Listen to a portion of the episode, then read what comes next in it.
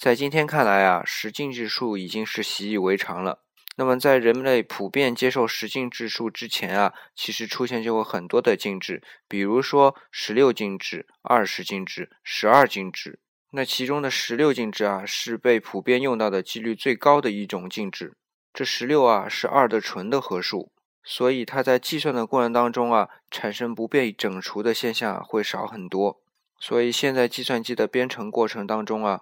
二进制被十六进制替代，用来方便给程序员阅读的。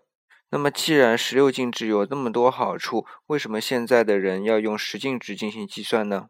而且，十进制是二和五这两个质数的合数，在计算的过程当中啊，还是很容易产生不被整除的现象。我想，其中的原因是因为人有十个手指头吧，这在做加减运算的时候是非常有优势的。是不是说过程的方便比结果的简约更吸引人呢？